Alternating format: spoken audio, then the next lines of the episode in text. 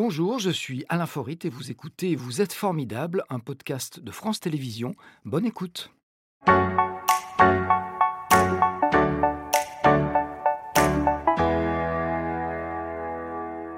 Bonjour Jacques Dallest. Bonjour. Alors Jacques Dallest, faut-il vous présenter? Je ne pense pas. Vous êtes, on peut le dire, le, le- le procureur le plus médiatique de France. Vous êtes procureur général près la cour d'appel de Grenoble et on vous a beaucoup entendu avant les vacances puisque vous diffusiez un rapport, enfin on a diffusé un rapport que vous avez rédigé pour la chancellerie, ministère de la Justice, un rapport rédigé avec une quinzaine de personnes, de spécialistes, euh, pour relancer ce qu'on appelle les cold cases. Il y a une série américaine qu'on connaît très bien. Les cold cases, comment est-ce que vous le définissez, vous d'ailleurs? Ce sont les crimes non élucidés, Oui. Donc crimes on- de sang, On n'est que dans des affaires criminelles, ça ne concerne que les crimes. des affaires criminelles, des meurtres la plupart du temps, mais ça peut être des viols, malheureusement. Oui. Est-ce qu'on sait combien il existe de cold cases, hein, puisque au pluriel on rajoute un ERS Non, parce qu'on connaît le nombre d'affaires en cours d'élucidation qui sont en cours de traitement, mais il y a aussi des affaires terminées, archivées, qui sont des cold cases, et là on peut remonter évidemment très loin dans le temps. Pourquoi est-ce qu'on arrête une affaire? Est-ce qu'il faut un certain temps sans qu'elle avance C'est une forme de défaite quelque part pour la Bien sûr, c'est un échec, c'est un échec alors, euh, policier, judiciaire. Mais vous le savez, le criminel, par définition, il fait en sorte de ne pas être euh, pris. Et quelques-uns ont de la chance, d'autres euh, ont organisé leur impunité, et c'est quelquefois ce qui explique que, des affaires ne soient pas élucidées, Ça ne veut soient pas dire- résolues. Ça veut dire que chaque fois on est proche d'un crime parfait? Ça peut arriver, ça peut arriver. euh, J'en ai connu malheureusement après une longue instruction, une longue enquête. Je n'ai pas réussi à confondre l'auteur, et puis d'autres ont beaucoup de chance, tout simplement. Alors, euh, les plus célèbres, est-ce qu'on peut dire que l'affaire du petit Grégory, par exemple, en France, a été un cold case ou pas? Oui, oui, oui, c'est une affaire. Alors des personnes sont en, mises en cause, sont mises en examen, mais l'affaire n'est pas considérée comme résolue réellement. Il y en a d'autres, l'affaire de Chevaline aussi. Massacre qui remonte à 2012 euh, C'était près d'Annecy, bien sûr. Et Et, on- aussi C'était un cold case ou pas? Et oui, c'est une disparition et on sait malheureusement que maintenant Michel Fourniret été impliqué.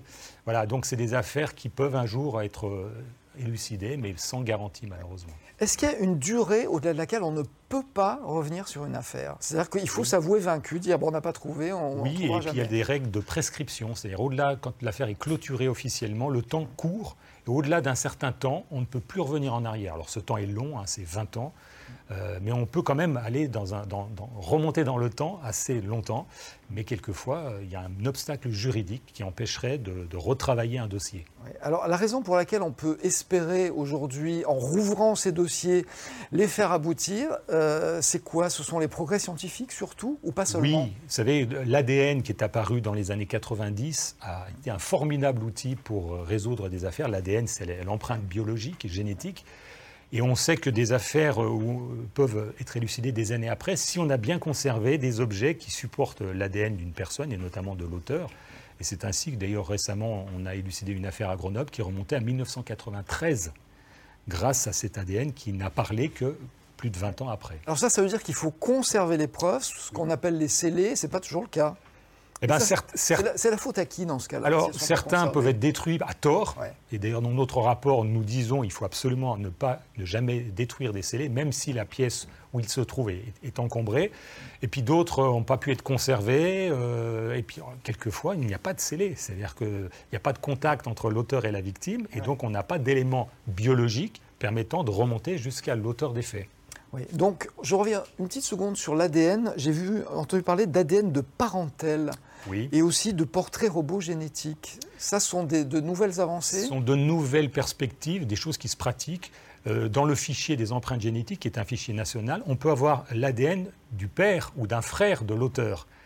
Et si on a un ADN qui pose question, on regarde s'il peut matcher, correspondre avec l'ADN d'un proche. Et c'est comme ça que certaines affaires ont pu être élu- élucidées de cette manière, alors que l'auteur, lui, n'était pas dans le fichier. Donc ça ouvre des possibilités. Et le portrait robot génétique, c'est aussi grâce à l'ADN d'essayer de voir ce qu'on peut, ce qu'on peut savoir sur euh, le- la couleur de cheveux, la couleur des yeux. C'est en, en plein développement et c'est quelque chose de très intéressant. Rouvrir une enquête, ça veut dire souvent une nouvelle équipe, parce qu'une nouvelle équipe, un nouveau regard, permet de découvrir des choses que euh, bah, des enquêteurs qui étaient là depuis longtemps n'ont pas vues.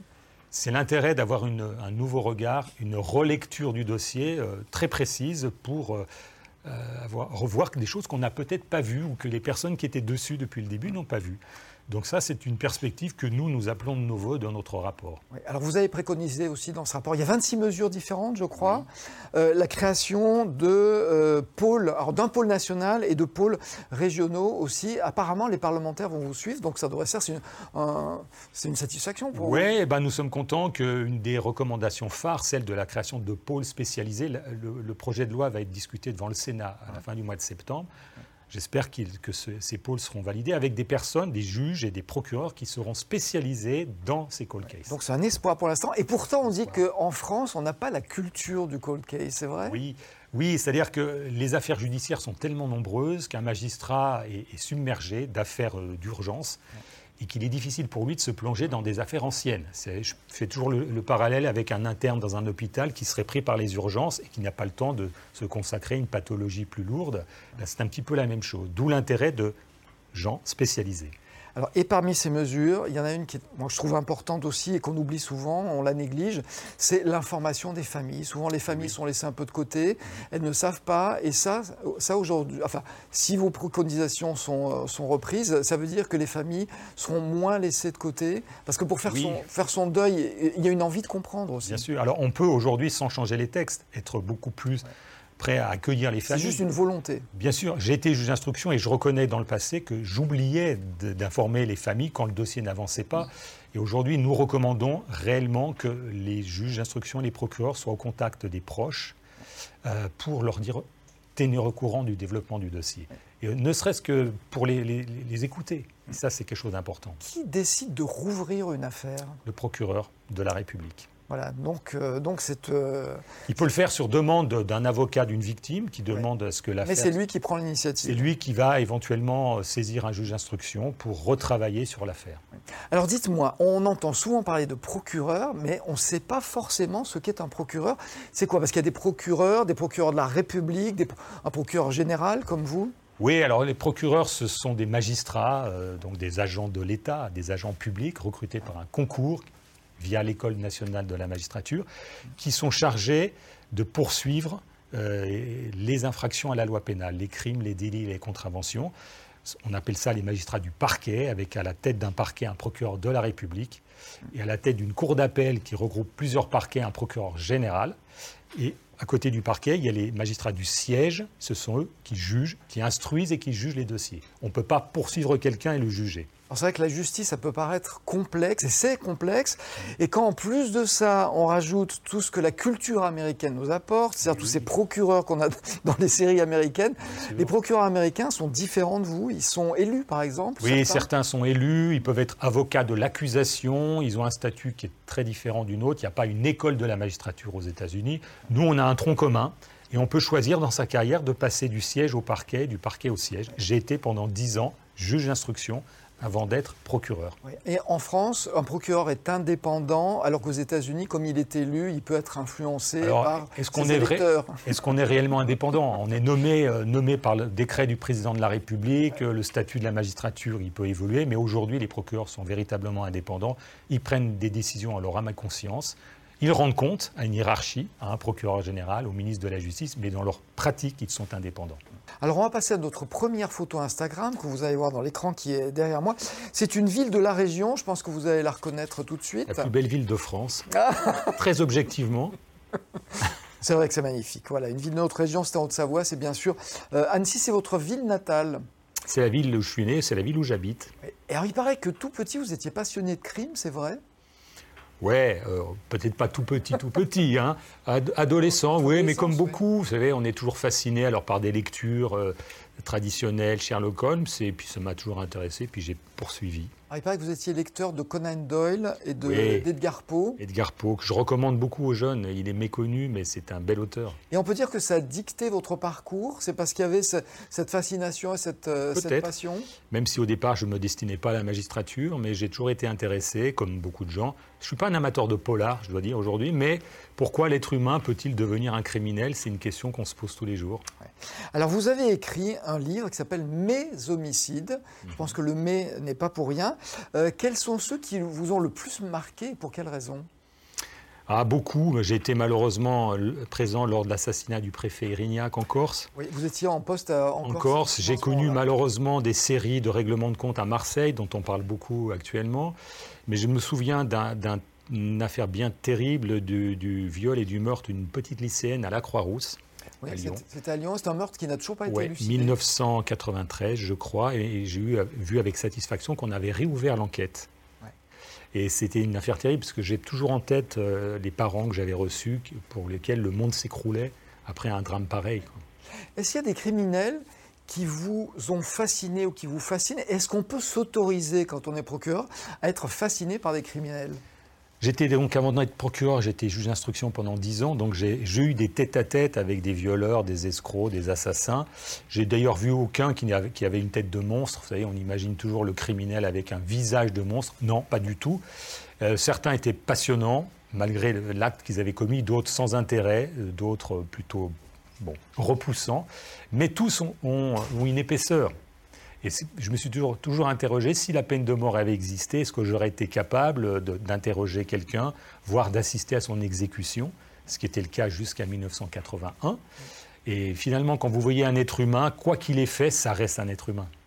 Alors, vous l'avez dit, vous avez exercé en tant que juge d'instruction. C'était à Rodez, à Lyon également, procureur de la République à Roanne, Ajaccio, Bourg-en-Bresse, avocat général euh, à Bordeaux et procureur général donc à Chambéry, à Grenoble et de 2008 à 2013 dans une ville qui fait souvent parler d'elle. Vous l'avez dit aussi pour les crimes qui sont perpétrés. On va voir le, une photo Instagram pour le plaisir parce que c'est vrai que c'est aussi une ville magnifique, mmh. même si elle n'est pas dans notre région. Euh, est-ce qu'il y a des moments euh, qui sont difficiles à vivre euh, dans cette profession euh, relativement à l'endroit où elle s'exerce. Vous avez parlé de la Corse, donc vous y mhm. étiez pendant l'assassinat du préfet Rignac. Mhm. Vous étiez à Marseille, où il y a toujours des, des choses. Est-ce que c'est difficile professionnellement pour vous? Oui, bien sûr, c'est passionnant. Professionnellement, c'est passionnant. Les, deux se mélangent et les deux s'affrontent en même temps. Bah oui, euh, on, se retrouve euh, tranquillement et le téléphone euh, sonne et vous, êtes, vous allez vous déplacer sur une scène épouvantable. Ça marque forcément. J'ai en tête beaucoup d'images que j'ai essayé de relater dans l'ouvrage que vous avez cité. et justement, peut-être comme une forme d'exutoire, d'essayer de, de relater des moments extrêmement forts qui restent longtemps dans la mémoire. Voilà. pour ceux qui ont une petite absence, hein, c'est le guide et le procureur aux éditions du Mont Blanc, Catherine Destivelle. On a l'impression, depuis quelques années, que la criminalité explose. Est-ce que c'est un sentiment? On dit beaucoup que les, chaînes info sont là pour, pour euh, nous angoisser parce qu'elles relatent des choses qui existaient avant et dont on ne parlait pas forcément, ou est-ce que c'est une réalité? Statistiquement, il y a moins de crimes de sang aujourd'hui qu'il y a 20 ou 30 ans. C'est les chiffres qui, l'indiquent. Sauf ça, c'est une donnée. C'est une donnée statistique. Je mets de côté les actes de terrorisme, mais évidemment, ces crimes sont beaucoup plus médiatisés, comme vous l'indiquez, passent en boucle du matin au soir, et donc donnent l'impression d'une augmentation très sensible. C'est pas la réalité. Qui en effet anxiogène, mais les quand j'étais quand j'étais juge d'instruction à Lyon, il y a longtemps, il y avait beaucoup plus de crimes crapuleux qu'aujourd'hui. On tue beaucoup moins pour de l'argent qu'on ne l'a fait dans le passé. Mais ça, c'est toujours difficile à admettre parce qu'on vit tous dans une réalité contemporaine et quand on vous parle du passé, on a l'impression qu'on minimise et pourtant, euh, c'était bien différent dans le passé. Il y avait des séries de crimes assez épouvantables à Lyon, à Marseille. On a tué un juge à Lyon, à Lyon. le juge Renault. On a tué un juge à Marseille, 1981. Si ça se produisait aujourd'hui, 40 ans après, qu'est-ce qu'on ce qu'on dirait? Donc c'est pour ça que je conseille toujours à des personnes intéressées de faire un peu d'histoire du crime pour se positionner dans le passé et montrer que les choses sont assez relatives. C'est bien de l'avoir rappelé. Alors Jacques Dallest, on a une tradition dans cette émission, euh, c'est la question formidable. elle n'est pas forcément méchante, mais je vous laisse l'écouter. Jacques, quand on évoque les plus grands meurtriers de l'histoire, on pense à Jack l'Éventreur ou au docteur Petiot. Mais que penser de Staline et Mao? Ah ça, c'en est une question. de question. oui. Ben, on, l'a dit, quelqu'un avait dit une jolie phrase, quand on tue quelqu'un, on est un meurtrier, mais quand on, tue des millions de personnes, on est un conquérant. C'est le grand sujet, hein, les grandes figures de l'histoire, euh, évidemment Staline, Hitler, on peut en citer d'autres. Ils n'ont pas tué de leurs mains. Pol Pot et beaucoup d'autres, bien sont les grands massacreurs de l'histoire, et qui n'ont euh, pas jamais tué de leurs mains, mais qui ont fait tuer. Et ça, c'est le drame de l'idéologie meurtrière, évidemment. Quand on a une idéologie, on oublie les êtres humains, et on, veut qu'ils se soumettent à vos idées, quoi qu'il en coûte. Et en général, ça se termine par la mort de ceux qui ne sont pas dans la norme. Et c'est les grandes, les grandes tragédies de l'histoire. Alors Jacques Dallès, vous êtes procureur général euh, aujourd'hui, je l'ai dit, près la cour d'appel de Grenoble. Mhm. Ce sont les termes, euh, les termes du, droit. Euh, comment est-ce que vous vous voyez dans dix ans? Ah ben dans dix ans, ce sera terminé, évidemment, même beaucoup, beaucoup plus tôt. Bah écoutez, je ne sais pas, moi je, je, serai comme tout le monde, j'aurais peut-être passé, je serais passé à autre chose, même si ces affaires-là m'intéresseront toujours. Et puis je dirais, j'aurais apporté ma pierre modeste à, l'œuvre de justice. Avant moi, d'autres, et après moi, d'autres. Alors justement, sur ces, sur ces, quelques décennies, mhm. euh, vous portez quel regard? Vous êtes plutôt satisfait de ce que vous avez accompli? Oui, bah, on peut dire. Il reste des choses à faire. Oui, bah, évidemment. De toute façon, on est dans un contexte tous historique, euh, technologique. dans 10, 20, 30 ans, il y aura sans doute beaucoup d'autres choses. Et on a la chance d'être au bout d'une histoire et apporter encore une fois sa modeste contribution. C'était Vous êtes formidable, un podcast de France Télévisions. S'il vous a plu, n'hésitez pas à vous abonner. Vous pouvez également retrouver les replays de l'émission en vidéo sur France.tv.